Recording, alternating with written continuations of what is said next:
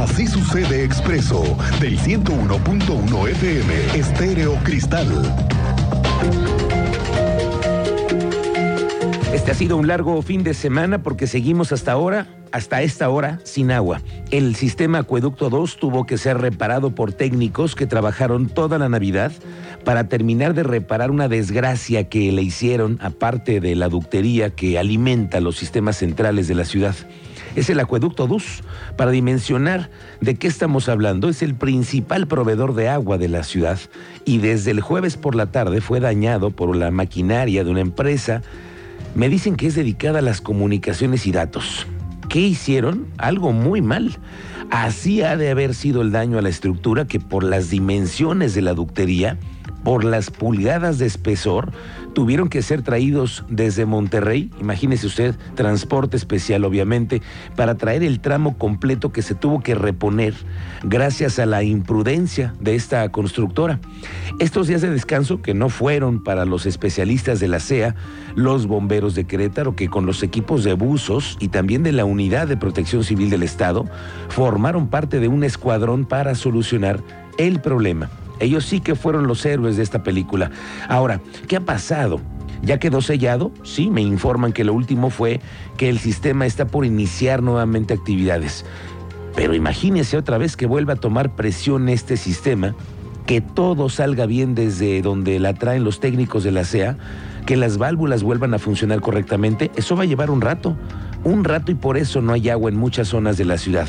Se ha tenido que utilizar pipas para suministrar fraccionamientos completos, residenciales que pasaron Navidad sin agua y por ello, por ello hay que pensar en que los que tienen hay que cuidarla, porque hay que ser conscientes de que el agua se acaba en cualquier momento. Un daño así hace que una ciudad colapse.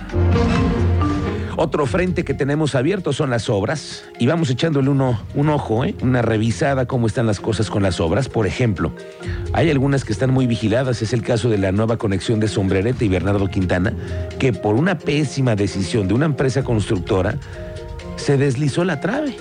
Separaron los trabajos varias semanas y la nueva constructora tiene retrasos y no hay todavía fecha para la entrega. Ya ve que nos habían dicho que antes de que terminara el año. No, eso no va a ser. Ahora se habla de un nuevo plazo, que es el del primer trimestre del año, del año que viene. Tú sabes más de esto, Andrea Martínez. Buenas tardes, bienvenida. Miguel Ángel, muy buenas tardes y también a toda la audiencia. Pues así es, será durante el primer trimestre del 2023, cuando esté concluida la construcción del paso superior vehicular de la intersección del Boulevard Bernardo Quintana y Avenida Sombrerete en el municipio de Querétaro. Así lo confirmó el secretario de Desarrollo Urbano y Obras Públicas, Fernando González Salinas. Esto a pesar, y bien ya lo comentabas, de que, bueno, pues se había informado que este puente quedaría listo antes de que terminara este mes, este año. Y bueno, de esta manera precisó que la ejecución de esta obra sigue en proceso y que el objetivo es que quede culminada antes de marzo del próximo año. Escuchamos este reporte que nos compartía el secretario de Desarrollo Urbano y Obras Públicas. Vamos, continuando con el proceso de obra y lo terminaremos el año que viene. En el primer trimestre más o menos. Eh, sí, claro, tenemos una cuenca poblacional de 150 mil este, personas de toda la parte noreste de, de la zona metropolitana que beneficiaría esto.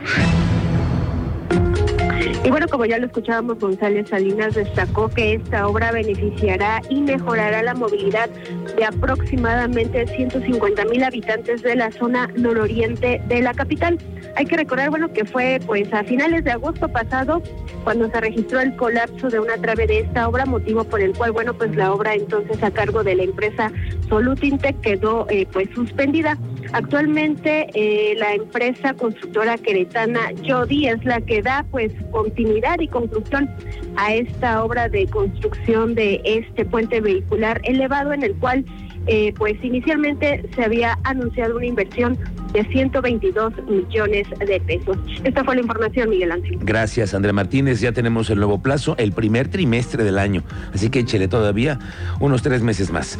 En la semana del 18 al 25 de diciembre, derivado de las acciones que ha hecho la Secretaría de Seguridad Pública Municipal, se remitieron a la Fiscalía a 92 presuntos responsables por algunos hechos delictivos que tenían. De igual manera, 104 personas fueron trasladadas al juzgado cívico por la comisión de alguna falta administrativa, sobre todo por escandalizar en la vía pública, que es el principal. En tanto, a través de puntos de alcoholimetría que se instalan en puntos estratégicos de la capital, se trasladaron a 32 personas que cayeron en el Torito y por conducir bajo los influjos del alcohol, con lo que contribuyó a prevenir accidentes de tránsito. Sí, 32 personas fueron a la cenita esa que le platicábamos la semana pasada. Al gran menú. Al menú que hubo en el Torito y la Vaquita. 32 llegaron por caer por bebidas embriagantes. Así las cosas en el tema del alcoholímetro. Estamos por conocer unos momentos más. Me dicen que probablemente haya una rueda de prensa para anunciar qué es lo que pasa con el tema del agua. Por lo pronto estamos pendientes contigo, Teniente Mérida. Muy buenas tardes, bienvenido. Muy buenas tardes, Miguel Ángel. Muy buenas tardes a nuestra audiencia. Para confirmar en breve, nos estamos trasladando hasta el punto donde eh, supuestamente quedó ya arreglada la, fuga de agua potable. En breve, en cuanto lleguemos al punto, les confirmamos si fue posible que haya sido puesto en marcha nuevamente el sistema de agua potable y si no, les daremos eh, un reporte en vivo de lo que está sucediendo desde el lugar donde se llevó a cabo la reparación y bien señaladas que fueron eh, pues utilizados hasta los buzos de bomberos que apoyaron para terminar de realizar las labores. En breve tendrán información desde el lugar de los hechos. Bien, teniente, gracias. Estamos pendientes de eso y del parte de novedades que tenemos de este fin de semana, en donde, bueno, le digo, varios cayeron al torito y otro tema es lo que tenemos en ese momento, la falta de agua. Aquí le tengo una buena noticia del transporte público. Sí, sí, sí, no lo crea. No es 28 de diciembre, es 26. Le tengo una buena noticia del transporte público. Ya ve que dan muy pocas buenas, muy pocas buenas en este sector, pero lo que sí hay es un congelamiento a la tarifa del siguiente año. Eso sí, hay una condición, que es la de utilizar la tarjeta de prepago, porque con esa se garantiza una tarifa y menos costo para los transbordos. Dice el encargado de despacho de la Agencia Estatal de Movilidad, porque ya no existe el IQT, ¿eh? a partir de ahora, desde la semana pasada, ya existe la Agencia Estatal de Movilidad y sigue siendo Gerardo Cuanalo el responsable. Dice que para el 2023 no se contempla un aumento en las tarifas del transporte público y explica que a pesar de la inflación económica que se tiene y las afectaciones a la movilidad por las diversas obras que se ejecutan en la ciudad, no hay condiciones de incrementar el costo del pasaje. Y qué bueno, ¿eh? Qué bueno que Cuanalo lo reconoce. Efectivamente, no hay condiciones y muchísimo menos con el servicio que otorgan. Mira, no, no, no, no está, en ninguna manera se está contemplando el, incremento en, el, en la tarifa del transporte público. Eh, tenemos, tenemos un, este, estamos conscientes de, de, bueno, pues el esquema de movilidad que hoy tenemos en la ciudad, tenemos obras importantes que han afectado los esquemas de movilidad. Este, agradecemos también, obviamente, eh, parte de la paciencia de los usuarios. Sabemos que se retrasa, pues no solamente los costos el, el, automóvil, también el transporte público. Estamos en, condiciones de alta inflación, pero sin embargo, en este momento no se está considerando en ningún momento y por ningún motivo aumentar la tarifa del transporte.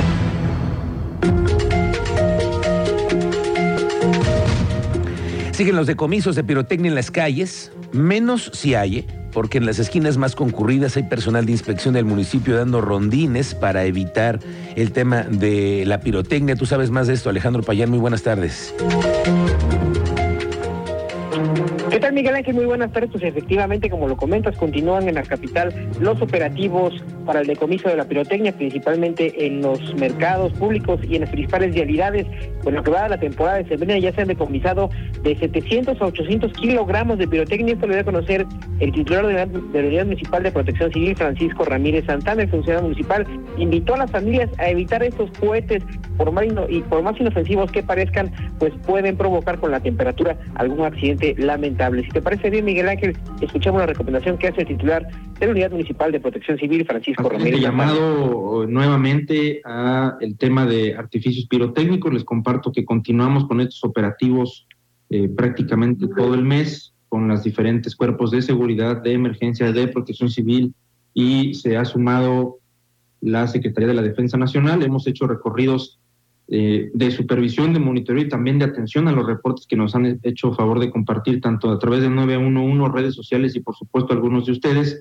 eh, principalmente en el mercado de, en la central de abastos, los mercados públicos y municipales y en las principales vialidades donde hemos detectado esta práctica.